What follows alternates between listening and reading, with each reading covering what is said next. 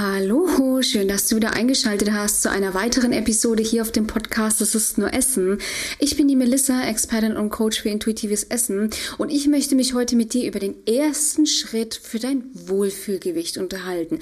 Mich erreicht tatsächlich in letzter Zeit nämlich sehr häufig die Frage, Melissa, wo soll ich denn überhaupt anfangen? Ja, ich weiß überhaupt nicht, wo mir der Kopf steht. Ich habe acht Millionen Regeln in meinem Kopf und weiß eigentlich schon gar nicht mehr, was darf ich denn essen, was kann ich essen, wie soll ich essen, was soll ich essen und was soll ich eigentlich als erstes machen. Ja, mein Tag ist so ausgelastet, ich habe auch nicht Zeit, noch mehr darüber nachzudenken. Ja, ich bin Unternehmer, Unternehmerin, Businessfrau.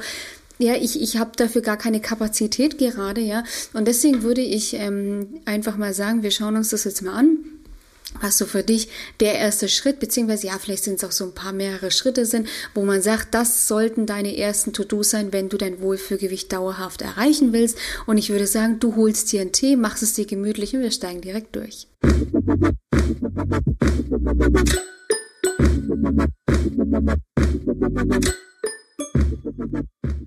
Tatsächlich ist der erste Schritt zum Wohlfühlgewicht, je nachdem, was du so für eine Vergangenheit hast, ähm, mit Diäten aufhören. Und meistens, also die meisten haben in der Vergangenheit sehr, sehr viele Diäten gemacht. Ja?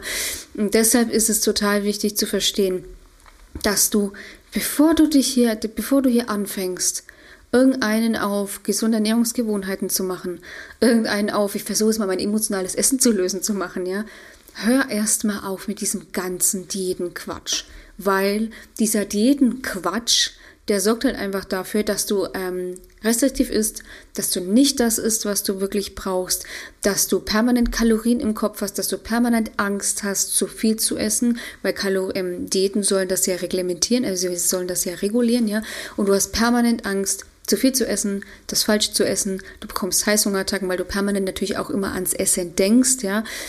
Und dadurch nimmst du natürlich nicht ab. Ist klar, ja. Außerdem fördern ähm, Diäten auch tatsächlich emotionales Essen, ja, aus Stress, aus Frust, aus Wut, ja, weil Diäten halt auch einfach sehr viel Stress und Wut provozieren, ja.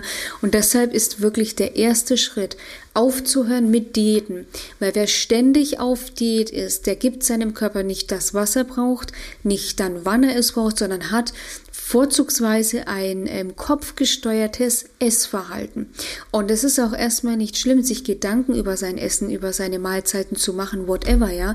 Aber es ist halt einfach ein Problem, wenn man ständig verkopft ist, dass man dann halt einfach, ja, die falschen Dinge isst.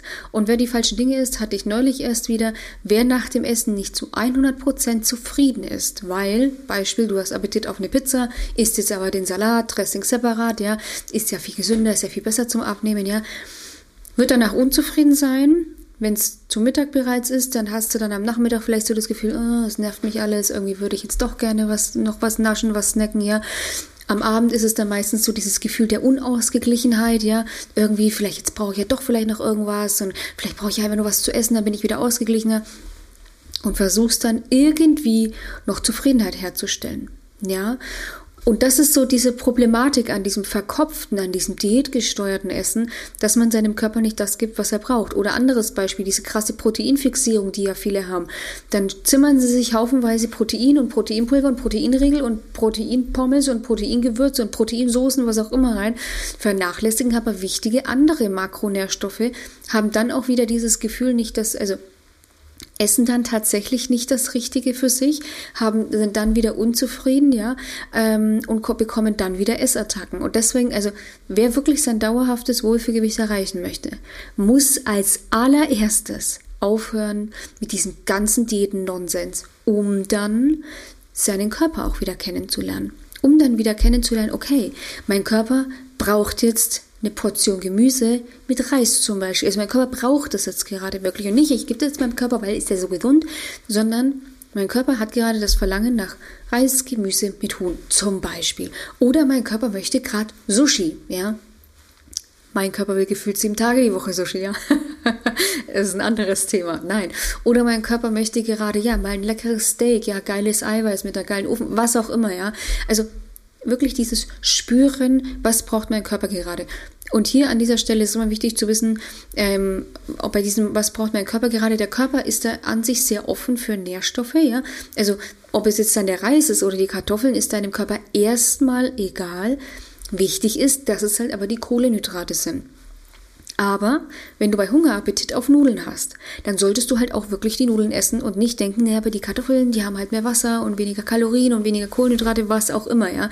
Also das ist halt total wichtig, dass du da wirklich in den Frieden kommst, ja, um eben deinem Körper zu geben, was er braucht. Und deswegen ist auch da die Voraussetzung, mit diesen Diäten-Nonsens aufzuhören, damit du auch diese Klassifizierung von Lebensmitteln loslassen kannst.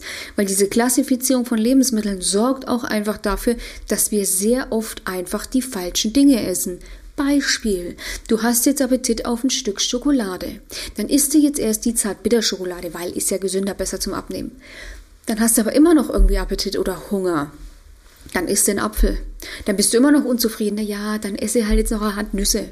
So, dann bist du aber immer, immer noch unzufrieden. Und dann irgendwann, nach was weiß ich, wie vielen Ersatzlebensmitteln oder Ersatzdingern, greifst du dann doch irgendwann zur Schokolade, ja, bekommst dann, also dann ist es ja eh schon wieder egal, ja, weil jetzt bist du ja doch wieder schwach geworden, dann isst du am besten noch die ganze Tafel und unterm Strich isst du deutlich mehr, als wenn du halt einfach direkt die Schokolade gegessen hättest. Selbst die ganze Tafel, so nach dem Motto, wäre noch besser gewesen. Also du verstehst, das ist natürlich jetzt ironisch gemeint gewesen, ja, aber du verstehst, worauf ich hinaus will. Es ist total wichtig, auch diese Klassifizierung von Lebensmitteln loszulassen.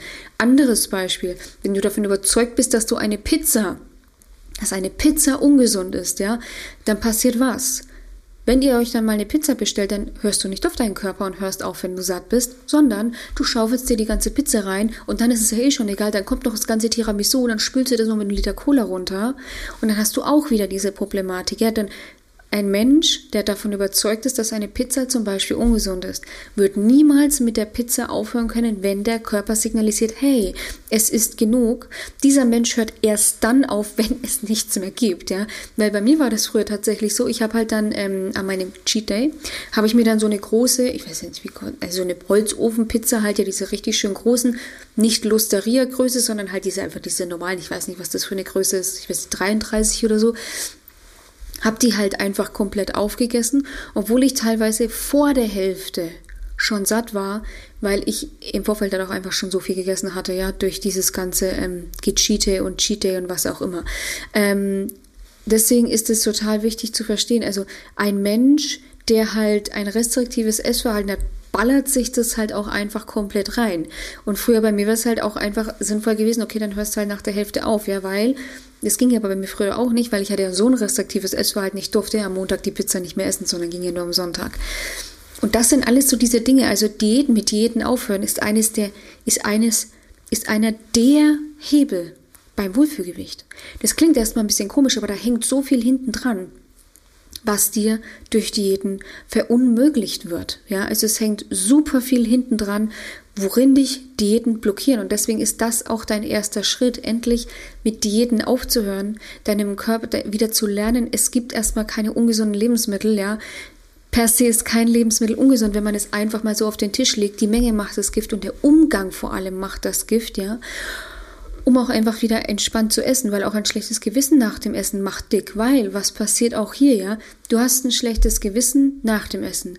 Was passiert? Dein Essen ist wieder im Fokus. Ja, und dann hast du halt einfach wieder dieses Thema, wenn Essen bei dir im Fokus ist, dann ähm, denkst du die ganze Zeit ans Essen und irgendwann wird aus dem Ich denke nur noch ans Essen, ich greife nach dem Essen, ja.